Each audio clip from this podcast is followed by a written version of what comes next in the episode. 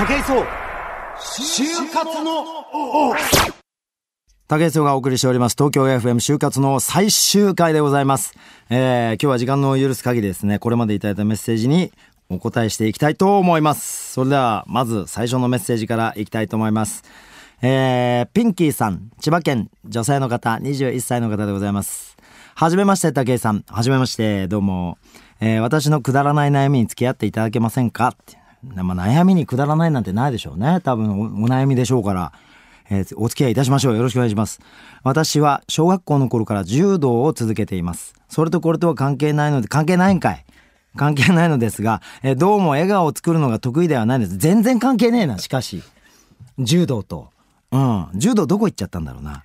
えー心では笑顔になっているのですが、鏡で見るとなんかちょっと引きつった感じがする。うん。自意識過剰かもしれませんが、就活ではこういうのも大事な気がしてます。いい笑顔の作り方、意識されたことありますか？ってことなんですけど、何ですかね？いい笑顔？いや、俺もあんまり得意じゃないんですよ。あのー、なんだろうな、テレビとかですごい笑うのは、意外と自然に笑うし、なんか、おあ、いい笑顔で笑ってんなって自分のことを思うことあるんですけど、あのー、特にあの、広告ね、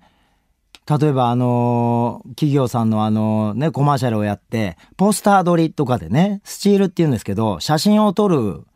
パートがあるんですよ。そこで、はい、笑顔でお願いしますとか言われると、なんかね、変な笑顔なんですよね。何なんでしょうね。うん。笑顔になるタイミングじゃないからなんでしょうね、多分ね。まあ簡単に言うとそうだと思うんですよ。で、これって何かっつったら、あの、笑顔を作るとか笑顔にしようってしてる時ってやっぱり自分に向けてるじゃないですか。自分に対して笑顔にしましょうよとか、なんかそういう自分向きの何かがある時は、それがやっぱ混じるんでしょうね、笑顔にね。こういう顔しようとか、ちょっと口角上げてみようとか、そういうのが混じるんでしょうね、なんかね。するとなんか俺歪むような気がしてるんですよ。だから笑顔とかなんか表情とかって基本的には誰かに向いてるものだと思うんで、うん、何か影響を受けたりとか、何かを見たり聞いたり、まあ話したり、人の顔を見たり、楽しいものを感じたりとかした時に、表情が変わったりするものだと思うんで、うん、そこに何かね、ちょっと不純物が混ざると歪むんでしょうね。だから大体俺の広告のポスターの笑顔は歪んでますよ。ええ。だから僕も同じです、ピンキーさんと。結構歪んだ笑顔を作っちゃうんで、うん。俺も自意識過剰かなって思う時あるんですけど、意外とその撮った写真、いや、これいいですよってスタッフさん言ってくれることあるんだけど、いいわけあるかよっつって、俺もうちょっといい笑顔あるよって思ってたりするんですよね。だから多分ピンキーさんも自分のそのなんか、もうちょっといい笑顔っていうのが多分あるんでしょうね。うん。生きてきた中で、こう、友達とすごい楽しくおしゃべりした時にゲラゲラ笑ってんのが鏡に映ってたら、わ、すごい笑ってんなとか思った時に、ああ、いい笑顔だなって多分思ってる笑顔があるんでしょうね。だからなんか、そういう笑顔をこう常に出せる仲間とか、相手とか、なんか家族とか、そういう人をこう見つけて、たくさんそういう笑顔をこう出してると、ね、なんか筋肉鍛えたらこう体がつきが良くなるのと同じように、そういう顔になってくんですよ。で、俺もテレビ出る前はあんまりそういう笑顔って得意じゃなかったんだけど、作り笑顔も苦手だったし、だけどやっぱりテレビ出てあの毎日楽しい芸人さんとかね、タレントさんとおしゃべりしたり、すごい楽しいロケ行かしてもらったりして、本当に心からゲラゲラ笑ってこの3年半ぐらい過ごしてきたんで、そしたらね、意外と笑顔が自然に素敵になってったっていうね。うん、鍛えられてきたんでしょうね。笑顔がね。鍛えられたっていうかわかんないけど、なんかそういうふうに、あの、自然と本気で笑ってる時間が増えると、それが、あの、いい笑顔になってくるような俺は気がしますけどね。うん。だからなんか就活では別に、ね、無理に笑顔を作る必要もないし、今まで感じてきたものとか、その就活の場で感じた表情が多分自然と出ると思いますから、うん、そんなもんはね、作った笑顔したって大人はわかるから、あんま気にしないでいいですよ。はい。そんな感じでございましょうかね。ありがとうございます。ああ、もう一ついきますか。えー、グリーンさん、東京都二十歳の、えー男性の方でございます。よろしくお願いします。えー、竹井さん、番組が終わってしまうということで送りました。僕は大学2年生です。まだ就職に関して何の意識も持ち合わせていません。おでも聞いてくれてんのね、就活のありがとうね。ただ仕事というとなんとなく大変なことというイメージを思い浮かべてしまいます。もちろん生きていく上で大切なのは分かっているのですが、武井さんにとって仕事って何でしょう？難しいね。仕事ってなんだろうね。俺もいまいちはっきり考えたことないけども、うーん、仕事というとなんとなく大変なことっていうイメージを思い浮かべるんだね。でもね、なんか俺意外と大変だったのは、大学の時、あの、授業を受けて学ぶことの方がすごい大変だったなと思ってて、なんつったらいいのかななんとなく過ぎるじゃん、大学の時間なんてさ。さ、部活もあるし、例えばアルバイトしてたアルバイトもあるし、友達と遊ぶったら遊べるし、自由な時間があるじゃない？そんな中で、あの自分から何かあの欲しいものを求めて、授業を受けたり学んだりすることっていうのがすげえできなかったから、俺。ね。だから、俺なんか今ね、本当にたくさんのお仕事をもらってて、あのたくさんのオファーをいただいて、毎日本当に朝から晩までずっとお仕事してんですよ。でも全然大変じゃないんですよ。楽しいし。だけど、これできちゃってるしね。あのやらせてもらっちゃってるし、すごい楽なんですわ。まあ僕の仕事が楽しい仕事っていうのもあるけども、あの、でも例えばどっかの会社に僕をすごい求めてもらってお仕事をいただいてる状態だったら、俺できると思うんですよ。そんな大変じゃなく。でも、やっぱり学生時代何の強制もなくて、あの、本当に自由な時間が過ごせて、授業に出るのも出ないのも自分の自由っていうような状況で、まあ出た方が絶対いいんだけど、でもそれを継続して、しかも授業出た上で出るだけじゃなくて、そこで話されてる内容だったり、扱うその細かい案件だったり、先生たちが話してる自分はまだ知らないよくわかんないことだったりを真剣に聞いて、自分の血と肉に変えようっていう作業が俺一番難しかってできなかったことなんですよ。だからそれは俺未だに後悔してるし、あの、大学時代にほん、もっと勉強できたことあったなと思うし、今ぐらいあの世の中のことを知りたいとか、人と楽しく過ごしたいとか、誰かに楽しんでいただくための自分になりたいっていうふうに思えてたら、もっと早く成功できただろうなって俺思いますし、うん、あの大学って本当にあの宝石箱みたいな場所なんで、好きなだけ勉強できて、あの、図書館とかあって本もあって、体育館もあって、体鍛える場所もあって、あ各分野の本当に素敵な、あのね、細かい知識を持った、あの、各分野の先生方がいて、求めれば何でも、あの、授業料払った以上にね、手に入れられる場所なのに、あんまり手に入れずに出てきてしまった自分をね、本当に後悔してますよ。だから、お仕事なんかより、やっぱり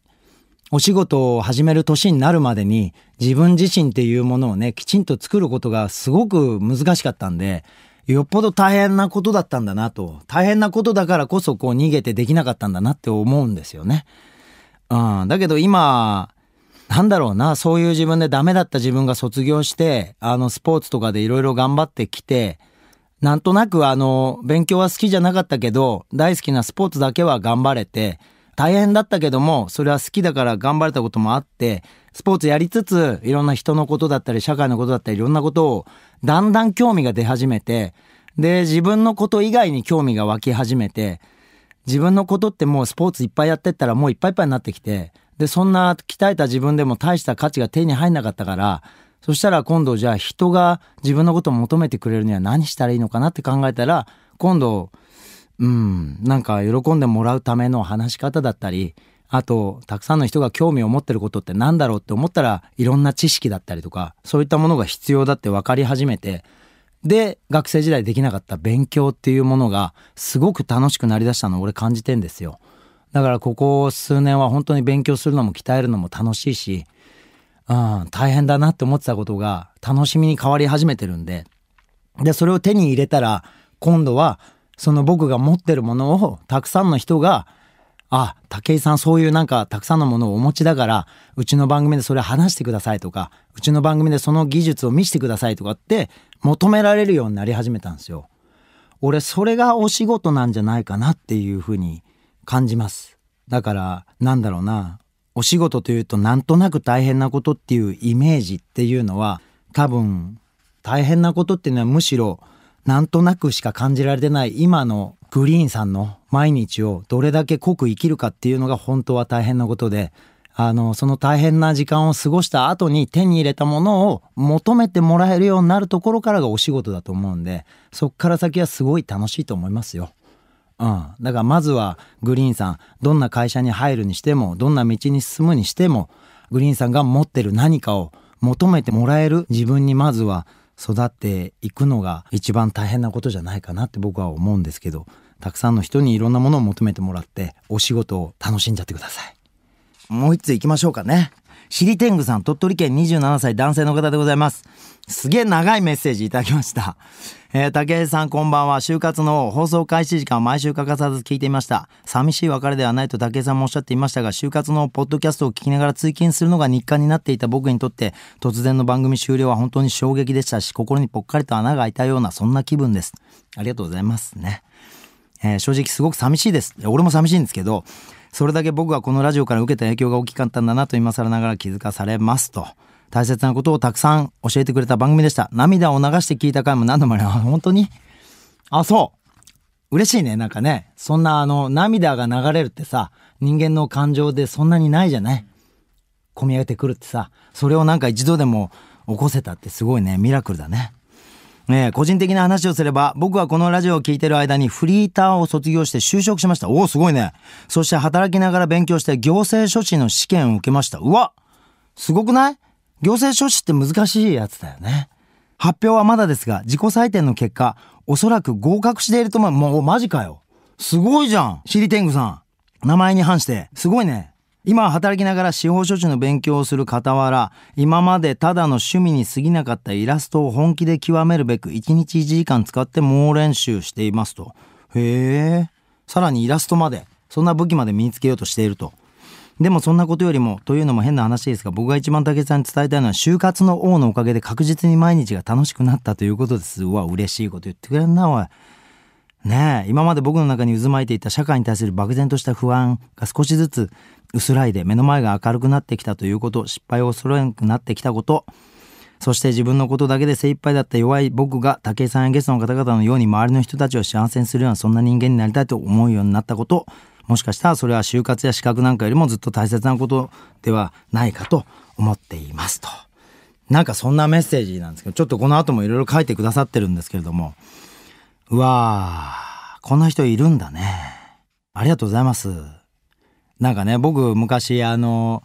生き物係さんを見て感動したっていう話も引用してくださってて、それで魔法使いだなと思って自分もそんな風になりたいと思ったところを武井さんもそんな人ですよって言ってくれてんですけど、ありがとうございます。うん、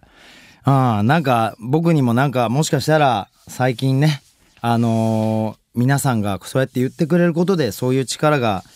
つき始めてんのかななんてちょっと実感させていただきました。そういう男になりたかったんで、なれんのかなれないのかちょっとわかんなかったですけど、ほんの少しこの番組でその力をいただいたようなそんな気がしますね。ありがとうございます、シリテングさん。えー、まあね、そんなこんなで喋ってて、もうそ、もうそんな時間ないってこと？なんかね、今日もあの、まあ、3通しか紹介できませんでしたが、他にもたくさん本当はメッセージいただいてて、全部紹介したぐらいなんですけれども、あのー、今までいただいたメッセージ、あの、すべてね、いただいて、家に帰ってもう一回全部読み返したいと思いますんで、えー、安心してください。えー、そんなこんなであのー、この番組ね、1年ちょっとですかね、お送りさせていただきまして、え、今日でちょうど60回目の放送でございます。60週間にわたってお送りさせていただいた就活の、あのー、まあ、短いと取る方もいらっしゃるかもしれませんが、僕にとっては本当にあの、就活の王という名前の番組をやらせてもらって、最初のうちはね、あの、いろんな会社の社員の方とか、あと、まあ、あの、就活に悩む学生さんとか、経営者サイドの方とか、そういった方に来ていただいて、就職活動って何なんだとか、会社に就職するってどういうことなんだろうっていうことをね、僕も一から勉強してたような感じで、でもそういった方にたくさんお話を聞いて、そしてさらに、あの、いろんな分野のね、スペシャリストの方だったりとか、最後の方はやっぱり芸能の方だったりとかね、僕と同じ業種のそういった方だったり、またあの旅人やってる方だったりとかね、アスリートだったりとか、もういろんな方に来ていただきましたけども、あー、学びましたね、俺。確実にあの、この就活の方の番組始める前よりも、今の方が多分、お仕事っていうものに対してとか、あの、就職活動も、あの、企業で働くこともそうだし、個人として働くこともそうですけど、そういった物事に関して、深く自分に対しても考えるようになりましたし、うん、なんかね、だから今僕がやってることって芸能活動で、なんか皆さんからしたら特殊なお仕事のように見えるかもしれませんけど、全く同じことしてんだなっていうことにすごく気づいたんですよ。これいつも僕物事の価値とかをあのお話しするときに使う言葉なんですけど、今一番気をつけてんのは、やっぱり僕自身おしゃべりとかね、いろいろ気をつけてることもありますし、技術的なこととか、いろんなこう知識的なこととか、だから僕が持ってる知識、技術とか、あと体力ね、あとスポーツの技術、いろんなものが僕のクオリティとして世の中のたくさんの人にこう見ていただいて、評価していただいてますけれども、なんかそんな自分の中での知識とかクオリティみたいなものって、あの世の中に生きてる他の誰かが見てくれたりとか評価してくれなきゃ何の価値もねえなっていうのをすごくこの番組で学んだわけですよ。で、会社やってる人も自分の会社があの、お届けしているサービスだったりとか、商品だったりとか、そういったものってね、あの、誰かが手にしてくれなきゃ何の価値もないっていうことを皆さんおっしゃってたんで、アーティストの方もそうですけど、歌なんて本当に誰かが聴いてくれなきゃ価値がないっていう話をしてくれたりしてましたしね。なんだろうな、やっぱり俺スポーツいろいろやってきましたけど、本当にそれで自分の価値を生むっていうのにすごい固執してて、多分就活生の皆さんとか人生をこれから頑張っていきたいって思う皆さんもそうですけど自分の能力がもっと高くないといけないんじゃないかとか何かすごいものを手にしてなきゃいけないんじゃないかって思ってる人がすごく多かったんですよ。これ聞いてくださる方もそうだし例えばさっきの笑顔の人もそうだけど素敵な笑顔を持ってなきゃいけないんじゃないかとかちっちゃいことじゃないですすごく。だけどすごいなんかそういう細かいことが大事に思えちゃうのが就活だったりとか人生歩んでるとそういうね目先のことがすごく気になっちゃったりとか、それ俺もそういうタイプだったんで。だけどやっぱりあの、もう本当に最近気づいてんですよね。どれだけの人にあの自分が出会って、どれだけの人に何かを感じていただけるのかっていうのがもう全てだなっていうのを感じてるんで。で、全てのお仕事はやっぱりそこに向かってるなと。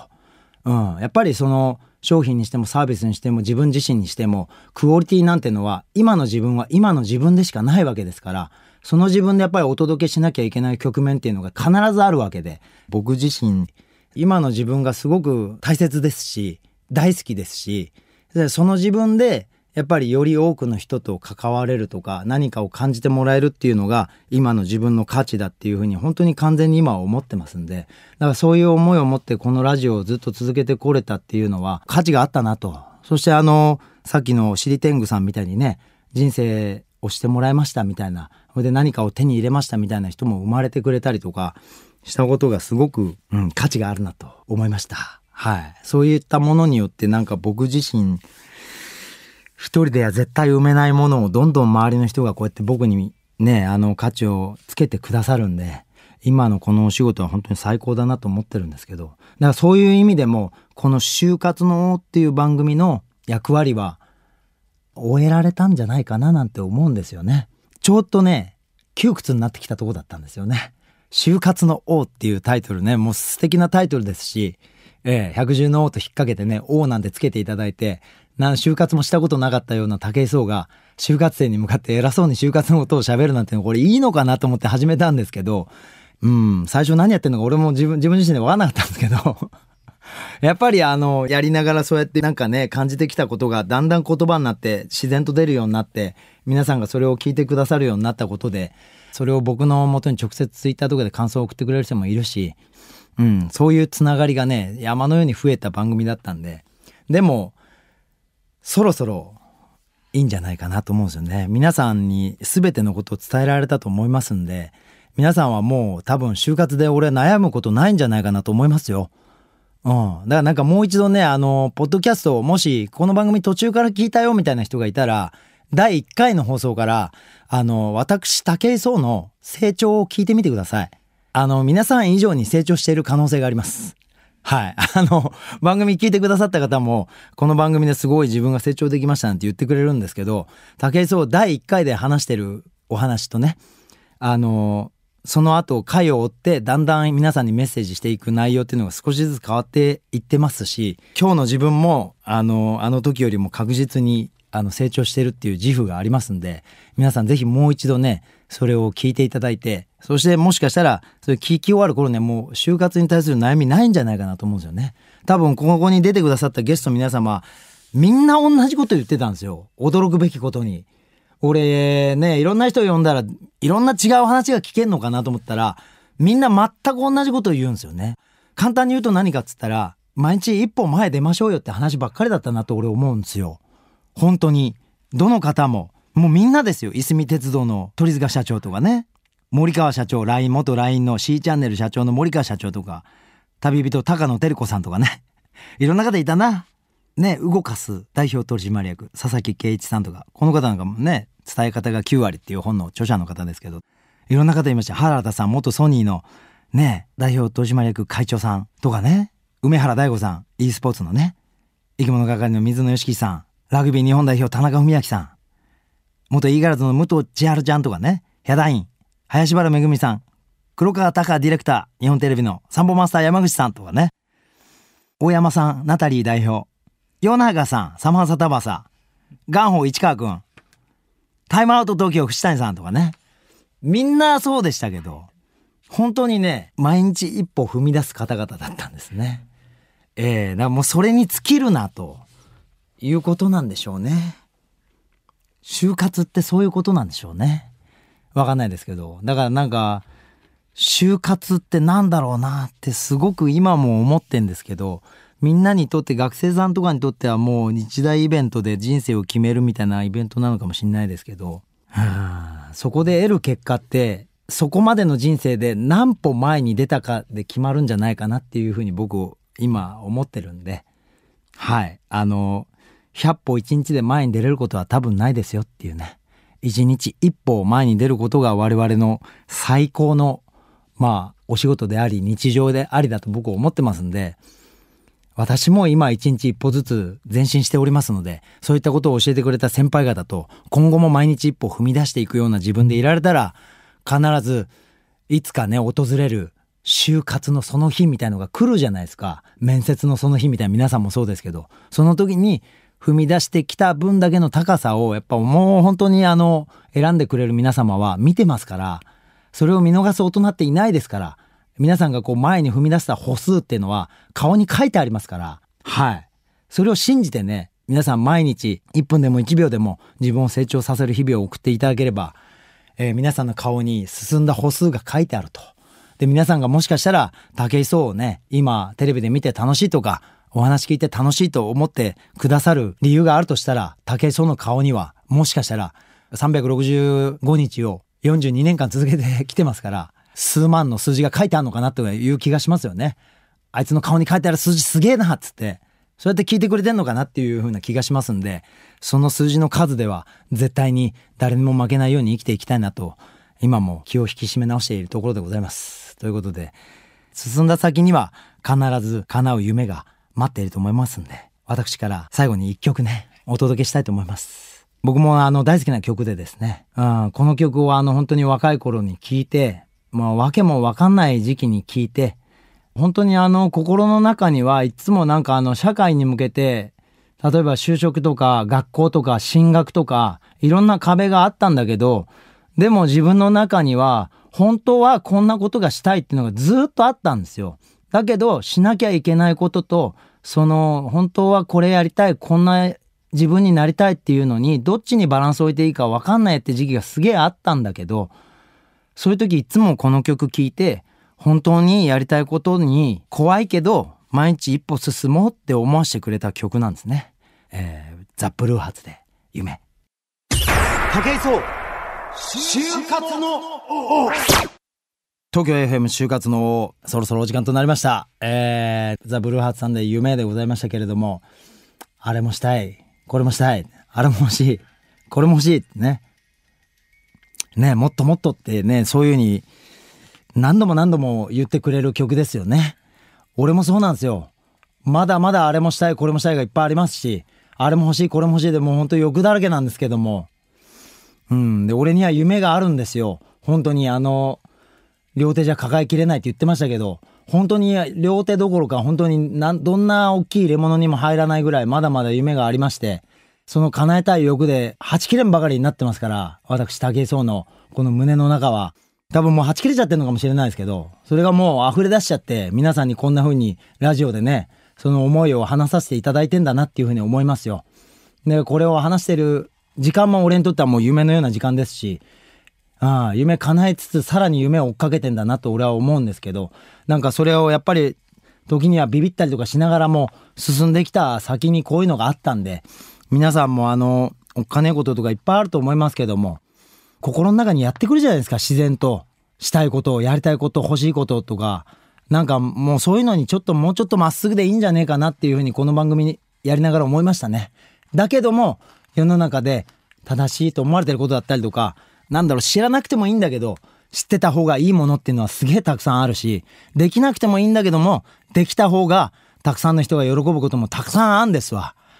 だからその二つをちゃんと折り合いつけてね、本当に自分の欲しいものとか、そんなものをきっちり自分にプレゼントしてあげながら、世の中の人たちが素敵だなと思えるものも、自分の中にこう、一個やんなきゃいけねえなっていうそういう強い気持ちも持って手に入れていくみたいな、その両方をね、達成していくのが俺本当の夢の叶え方じゃないかななんて思ってますんで、皆さんぜひあの、そんな風に過ごしていただければ、必ずや、あの、皆さんが誰かから求められるお仕事っていうのがやってきますから、それが俺多分、あの、本当の意味での就活だと思ってますんで、あの、それをお伝えできた時点で、あの、この番組の使命はおしまいだなと、そういうふうに思っております。ということで、あのー、一年、今日になりますけれども、お届けしてまいりました、えー、東京 FM 竹井壮の就活の王。貴重なお時間をいただいてありがとうございました。あの、この放送を聞いてくださったすべての方々と共に、私も本当の意味での自分のゴールを目指して、これからも就活に励んでいきたいと思いますので、えー、次回、どこかの放送でお会いできる時は、また、新たなステージでね、さらに広いステージでお会いできることを楽しみにしておりますので、一旦、就活のお別れでございます。えー、また皆様とお会いできることを期待しております。か、あの、街で出会ったら、竹井に話しかけてみてください。その場で就活のをスタートしますんで。よろしくお願いします。えー、それでは、一年今日はありがとうございました。いやー、喋りきったな。就活の、東京 FM 就活のお相手は竹井壮でした。